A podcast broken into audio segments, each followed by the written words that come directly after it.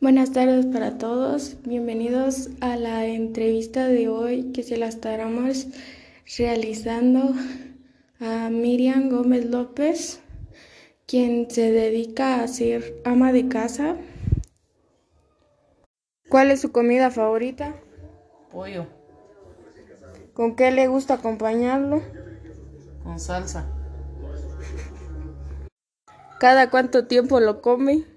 cada 8 o 10, ¿Cuántos años tiene? 46, ¿Cuál es su fecha de cumpleaños? 14 de mayo de 1976. ¿Qué hace en su tiempo libre? Descansar. ¿Cuántos hijos tiene? Cuatro varones y una hembra.